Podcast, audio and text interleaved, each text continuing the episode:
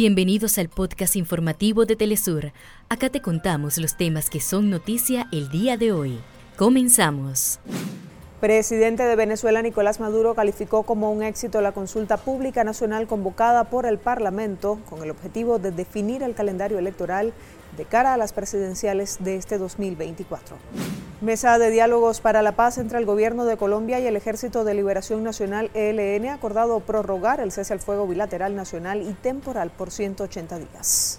En Chile, autoridades reportan que la cifra de fallecidos se elevó a 123 a causa de los incendios que han devastado la región de Valparaíso. Organización de Naciones Unidas denunció que Israel deniega el acceso a más de 50% de las misiones humanitarias al norte de la franja de Gaza. En el inicio de la fase final del preolímpico sudamericano de fútbol 2024, Brasil cayó ante Paraguay y en un emocionante encuentro Venezuela empató en los últimos minutos ante Argentina. En Cultura hasta Japón se realizan las actividades del Festival de la Nieve de Sapporo. Hasta acá nuestros titulares.